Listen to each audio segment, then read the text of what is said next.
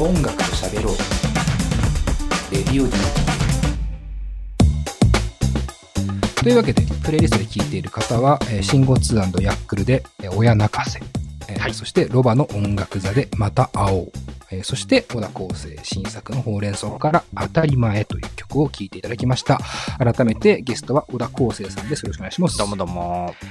えー、まあ、まずちょっとね、小田さんの曲から触れていきたいかなと思っておりまして、当たり前。まあ、アルバムで言うと一番最後に入っているんですけども、はい。まあね、実はほうれん草が最後から1個前の9曲目に入ってて、うんうんうん10曲目に当たり前なんですよね。はい。で、僕はね、この当たり前まで聞いた時に、マジでね、ちょ、ちょっと泣いちゃうかもって思ったんですよ。でも、この泣いちゃうかもっていうのは、うん。あのね、いい曲だなっていう泣きではないんですよね。なんかどこか悔し泣きに近いような感覚が。悔し泣き？なんかこう襲ってきてる。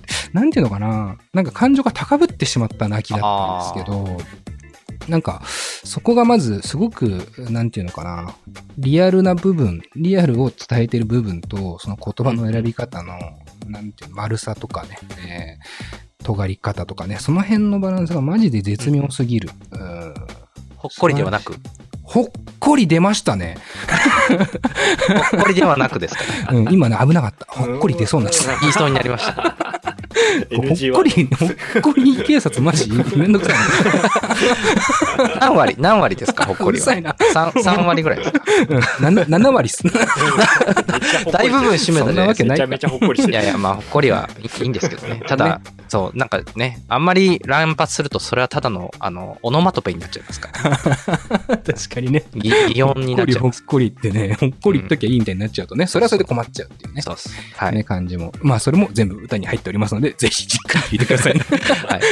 プレイリストを聞いてないとね、ちょっと意味わかんない話になっちゃいますそうね。はい。えーまあでも全然ね、それ前提で話してもらって大丈夫です。でも、はい当たり前がね、最後に入ってるんですけども、あのね、僕、丸書いてチョン、うーん、2なのかな、一番最近ので言うとっていうか、あの、はいえーもう少しっていう曲が、えーうんこのアルバムには最後に入っていて、なんかね、別に続編ってわけじゃないのかもしれないですけど、なんかちょっとつながるものを感じていて、なんかね、もう少しって僕実はすごく思い出深い曲で、まあ小田さんにまず目の前で弾いてもらった記憶がまずある。うんうんうんうん。多分、収録の時じゃないかなと思っていて、でね、僕ね、この歌実は歌えるんです。え？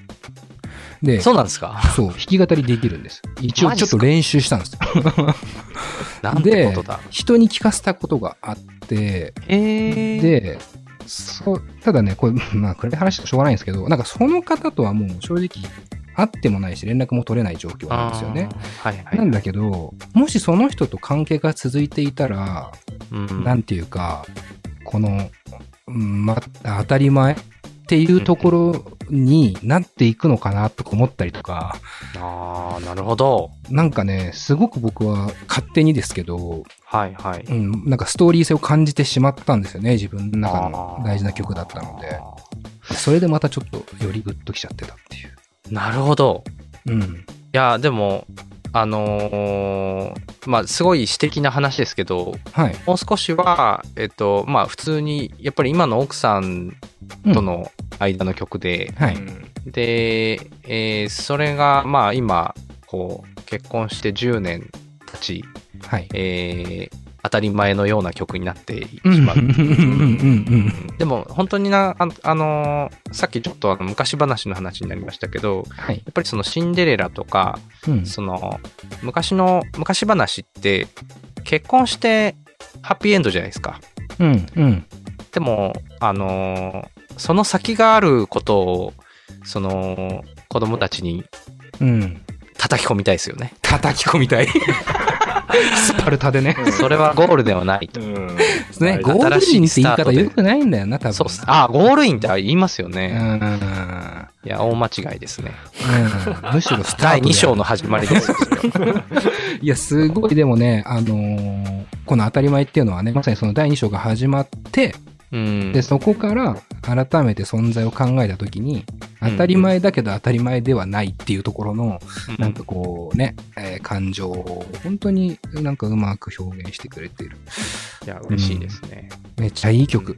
うんありがとうございますはい。うんで、ちょっとまあ、じゃあその小田さん以外の曲ね、触れていきたいかなと思うんですけど、えーはいまずは、信号2ヤックルで、はい親泣かせですね。えーそうっすまあ、意外っちゃ意外なんですけど、その信号2とヤックルの組み合わせを小田さんがチョイスしてくるっていう感じがね、まず意外ではあるけども、まあ、はいはい。親泣かせっていうね、タイトルからもわかるようにですけども。そうですね。はい。この曲は、あの、まあ、信号2は僕、あの、高校生の時に、うんえっと、同じ、えっと、寮、寮に住んでたんですけど、寮生の友達にですね、そう、同じ寮に住んでいた友達に、はいはい。なんなら同じ部屋の友達にですね、はいはいはい。あの、教えてもらって、うん聞いていたんですね。信号あそうなんだ。をはいはい。それで、えーっと、なんか一緒にライブでカバーをやったりとかしてたんですけど、えー、信号2のカバ信号2の 僕が、あの、トラックに合わせてギターを弾いたりしてて、ーやば。そう。で、その頃に、まあ、信号2っていうものは知っていて、うん。で、えっと、結構、この2年ぐらい前かな、あ、去年かな、ちょっと忘れちゃったんですけど、そうの、ん信号2聞きたいと思って検索して出てきたのがこれだったんですよね。ああ、なるほど。まあ、最新がね、上に出てくるからね。そう。で、その頃の音楽は、なんかその時は出てなくて、サブスクで聴けなかったんですけど、はい。で、親泣かせは、あの、すごい曲だなと思いましたね。その、うん。親を、まあ、その、親が泣くっていうその現象から始まって、でその韻を踏みながら親任せになって、で、うん。最後は、あの、なんだろう、悲しい意味での親を泣かせるじゃなく、ポジティブに親を泣かせようって言って終わるっていうのが、うん。俺できてるかなと思ったんですよ。うん。まあ、どうか。うん。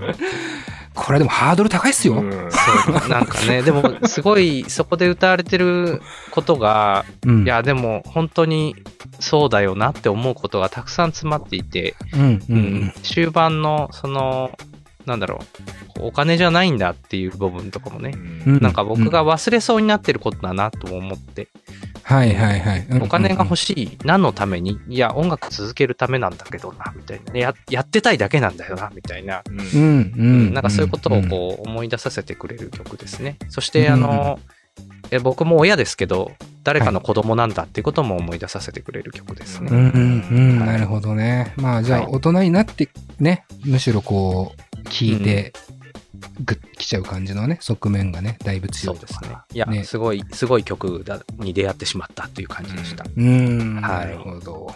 そして続きましてが、はい。えー、ロバの音楽座はい。でまた会おうですけども。これはですね、うんあの、まあ、ロバの音楽座さんは、あのー僕はちょっと呼び捨てできない方たちで、えっとそう、なんだ。というのも、あの、まあ、なんとなくその、親子、えっ、と、子供たちのためのコンサートを、もう、はい何年、30、40年ぐらいかな？ちょっと、ちゃんと覚えてない時点でやばいんですけどね。40年ぐらいやられてる。あえの、全国で公演をしてるグループです。40年？40年近くやってます、ね。いやー、すごいっすね。ちょっと間違ってたら後で、うんちょっと編集してください。はいまあ、さん付けはしてるんで大丈夫だと思います。そう。で、あの、すごくあの、えっと、師匠的にいろんなことを教えてもらったグループですね。うんで、えっと、リーダーの松本我流さんという方が、あの、僕がもう、えっと、高校が一緒でずっと仕事してる松本ののほっていう、うんこの、えーお父さんなんですけど、ああ、なるほど。はい。それで、あの、かなりお世話になっているグループで、で、この曲だけじゃなく、その、えっ、と、今までリリースされてる曲は全部その子供たちと、まあ、その親が、えー聴きに来れるというか、なんだろうな、その子供たちに向けて作られた音楽がたくさんあるんですけど、うんこの曲はですね、ちょっと僕の中で少し特別な、えー曲ですね。あのーそのメンバーというか、僕が一緒にずっと仕事してる松本ののほの結婚式でこの曲が初披露された時に僕は見て、なるほどね。で、その娘がこう、来る、別れが来る、また会おうよっていうこう言葉が、なうんんなんて、なんだろうな、その、大人がその、なんだろう、自分の終わりを意識しているのを感じたというか。うん、ななんかそれが多分聞いたの20代中盤ぐらいだったと思うんですけど、うん。ななんだこの歌と思ったんですよね。食らったんですね。そうですね。食らった瞬間です。ううん。いや、確かにその、そうか、結婚式で披露されるんだ、これが。うん。そう、そうなんですよ。で、まあ、別にそれで根性の別れではないんですけどね。うん。ただ、うん。何かこう、その、次の、えっ、と、ステージに、えーうん。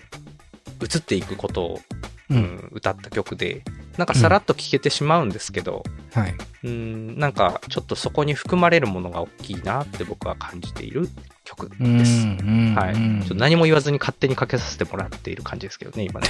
まあまあ、はい言うてプレイリストにね、組み込んでいるだけではあるんですけども、まあでも、はいあのね、小田さんからしたら、こう、しした、慕っているもそうだし、こう、いろんなことを授かったというか、教えてもらった方々でもあるっていうね、感じだと思いますよね。まあ、あの、小田さんの曲を聴いた上で、このロバの音楽座、僕今回ね、初めて聞いたんですけども、はいはい。まあ、すごく小田さんが好きなのはわかる。この、やっぱり、ね、さっきも結婚式でこの曲披露するんだと思いましたけども、その言葉の、なんつうか先とか裏にあるものっていうのが多分小田さんすごい好きなのかなって僕思ってて。表面で受け取れる言葉っていうよりも表面はすごく優しい言葉なんだけど、その裏にはこういうことが詰まってるっていうのが感じ取れる曲みたいなのが割と多いですよね。あありがとうございます。うんあとはまあ、あの、レディオ DTM でかかったことないタイプの曲あるかなっていうのも、若干狙いましたね。いやー、レディオ DTM でかかったことがあるかどうかを知ってる時点で怖いですから。はい 今日はちょっとあのね、ピピー音とか流れない感じの話題になっていきそうですね。ちょっとね、聞きすぎ注意なんですよ、マジで。話が長くなるやつですね。レディオ DT もマジで聞いてくれてる部小分林麻也さんの話とか出てきたもんですね。誰が の中に石入れてる話するんですやめろ こピピー音、ピー音、小田さんの編集が入りましたね。さすなよきっとねかでもあれ振ったのは金子さんの。自業自得ですいやいやいや、よ。いや、嬉しい。面白いな。聞いてくれてるのも嬉しいし、ありがとうございます。すいません。えーまあ、そういう選曲ね、とりあえず選曲の部分、えーこんな感じでありがとうございます。はい。で、ちょっとここからはですね、まあ本題さらに、えー入っていく感じなんですけども、まあ子供と音楽っていう話なので、はい。えっ、と、これはちょっと両側の視点、要は子供から影響を受ける、もしくは子供に何か影響を与えるっていうところの両側で聞きたいなと思ってるんですけど、まあ、まずは小田さんが曲を制作する、音楽を制作するっていう上で、はい。なんだろうな、子供が生まれる前のうんうん。自分うんと子供ができて、えー家族になってからの自分っていうところで、制作に何か影響っていうのを及ぼしてますか？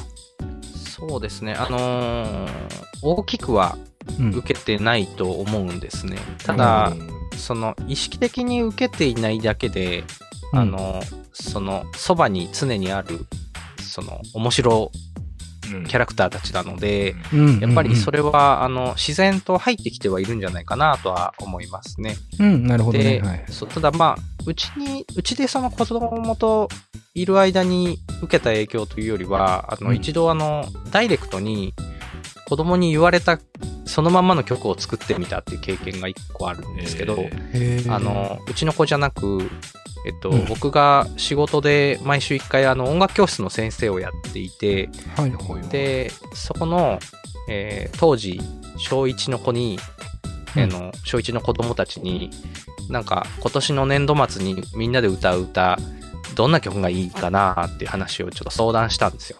うんで、僕が作ることになってて、うんそしたら一番やる気がないひろきくんって男の子が、うんハンカチ投げる歌って言ったんですね。おで、ちょっと僕、それでなんか火がついて、うんいいよ、じゃあハンカチ投げる歌って言ったからねって言って、うん。ひろきくんがハンカチ投げる歌って言いましたから僕作りますって言って、ハンカチを投げるっていう歌を作ったことが ありますね。それはちょっと音源化まだしてないんですけど、はいはいあのすごくいい曲になったので、うんいずれあの、まあ、ライブでたまに歌ったりしてます。いい曲結果いい曲になったんですね。そう、いい曲。あの、テーマとしては、あの、無駄な行動についての歌になったんですよ。なるほど。うんこう生産性がない行動。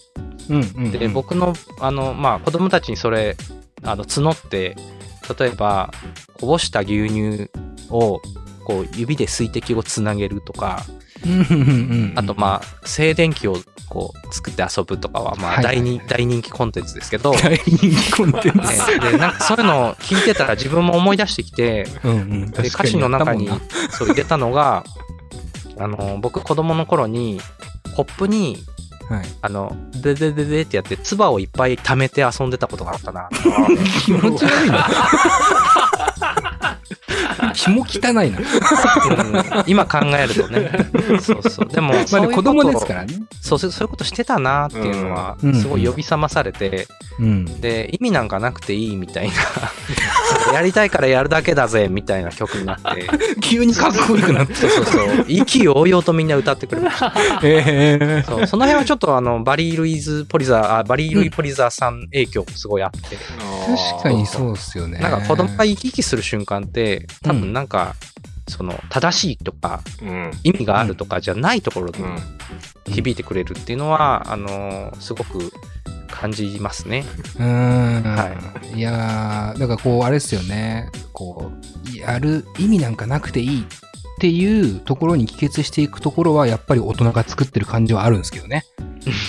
でもやっぱりきっかけっていうのは、ね、な、え、なんでそれっていうところをきっかけに作っていくっていうね。だから子供ならではの発見ですよね、言うてもね、それはね。そうです。ハンカチ投げる歌って出ないっすもんね。う。うまくまとめて、まあ、最終的にその、大人に見てもらわなくちゃいけない回なのでね、なるほどね。うん、そこはバランスは取っていくんですけど、うん。でも結果的にそれが、あの、親から見ても子供が歌っても楽しいっていう、その中間地点に立てたんじゃないかなという気がうん。しますね。うん。まあ、小田さんのね、歌、もう本当にそう思いますよね。だけど言うと、子供が歌詞のことを理解してなくてもちゃんと歌えるメロディーになってるかとか、っていうところはメロディーのね、親しみやすさっていうところで大事だけど、まあ、その言葉、まさにね、わかる言葉なんだけど、意味合いはわかんなくてもいいけど、歌えるみたいな、こう、絶妙な感じありますよね、小田さんの曲にもね。うん。あとは、なんか、ちょっとその子供をあんまり子供扱いしないようにする場合もありますね。うん、なるほど。うん。それはなんか、自分が子供の頃の、うん、ことを思い出して作ってますけど、あの、悠々白書のエンディングがすごい好きだったんですよ、子供うの頃。ん、最高ですね。あの、アンバランスなキスをしてとかを。うん、風呂場で大声で歌っていた 時に、意味なんか分かんなかったんですよね。全然分かってない、なんか恋の歌を歌ってたなと思うと、多分子供たちそんなに、あの、なんか理解を超えたところで曲楽しんだりすることもあるんで、だからなんかこっち側から提供するときに、なんかあんまり、その、なんだろうな、こう、子供らしさみたいなものを、その、えなんだろう、演出しすぎず、なんか僕も楽しいものにしないとなっていうのは思いますね。うん、なるほど、なんなら難しい言葉入れ込むみたいなはいはいはい。こともします。はい。うーん、なるほど。子供を子供扱いしないっていうところの気配りね。まあでも本当ね、あの、全部お話聞いると、小田さんの音楽のことも言っているような言葉に聞こえるというか、本当に、あの、すごい小田さんのことを表してるなと思いますね。で、まあ、逆、逆も聞きたいなと思ってて、これ今言ったのは、まあ、子供から、まあ、ふとした瞬間に生まれた楽曲と、まあ、その裏側の話だったと思うんですけど、はい。今度は子供になんだろうな、聞かせるというか、うんうんうんうん、まあ自分の曲じゃなくてという感じでも、こう、子供に何聞かせますみたいなところなんですよね、フランクに言うと。うん、あのーなんとなく、その、こういうのを聞いてほしいな、みたいなのって、うん。なんか、ああるかもしれないですよね。いやー、これ結構子供いない僕でも盛り上がれる議論ですよ。うん。で、うん多分それって、あのー僕は、あのーえっと、味に、味のイメージがあるんですね。例えとして、例えばですけど、うんその子供にあげちゃいけない味っていうのをなんかある気がしている人多いんじゃないかなと思ってあーはい。はい例えばまあねそのバーンを子供に バーン的なね 音楽を聴かすのはどうなんだろうかとか。でも、ね。だからなんかその保育園幼稚園でこう子供たちが歌ったり聴いたりする曲っていうのは、うん。まあ、安全な音楽なんだと思うんですよ。なるほど。うん。口にしても平気なというか。た、だ、それは、あの、大人からすると、まあ僕からするとですけど、はい。あの、甘すぎる感じがする。うん。って、うん僕の中の表現ですけど、はい。なんか、ちょっと一緒に楽しむには至らない、なんか、ちょっと味が強すぎる、甘すぎる感じがして、うんうん。で、なので、まあ、作る時の話で言うと、僕は、あの、一緒に食べれるものを作りたいっていうのが、あの、うん味で言うとイメージではあるんですね。うんうんで、なんでしょうね。だから、聴いてほしい音楽とか、与えたいものっていうのは、はい。あの、多分みんな考えが違うし、あると思うんですけど、その、ある時期までは、それがすごく狭くて、はいえっと、子供向けにカスタムされたものしか子供たちに与えられてないような気がした頃に、はいコインっていうバンドをやっていたんですね。うん、なるほど。で、コインは、その、大人も子供も、その同じ曲を別角度から、まあ、一緒に聴いて楽しめてっていうものを目指して作ってたんですけど、うんうん。あのー気づいたら、なんか割とそれが今普通になってきた気がしたんですよ。ああ、はいはいはい。今だから、例えば、まあ、えっと、E テレとかそうですね。見ていても、うん、ケラさんとかね、ね、出てる、ケラリーノ・そうそうサンドラビッチさんとかね、あの、岡本そうそうそうの方とかね、出てね。ねあんまりそのう、なんかこう、子供のための人たちとかっていうよりは、うんもっとその、大人も好きな人気のある人とかがうん。出てくるようになったので、なんか気づいたら、そこそんな問題じゃなくなってきてるなって気がして。確かにね。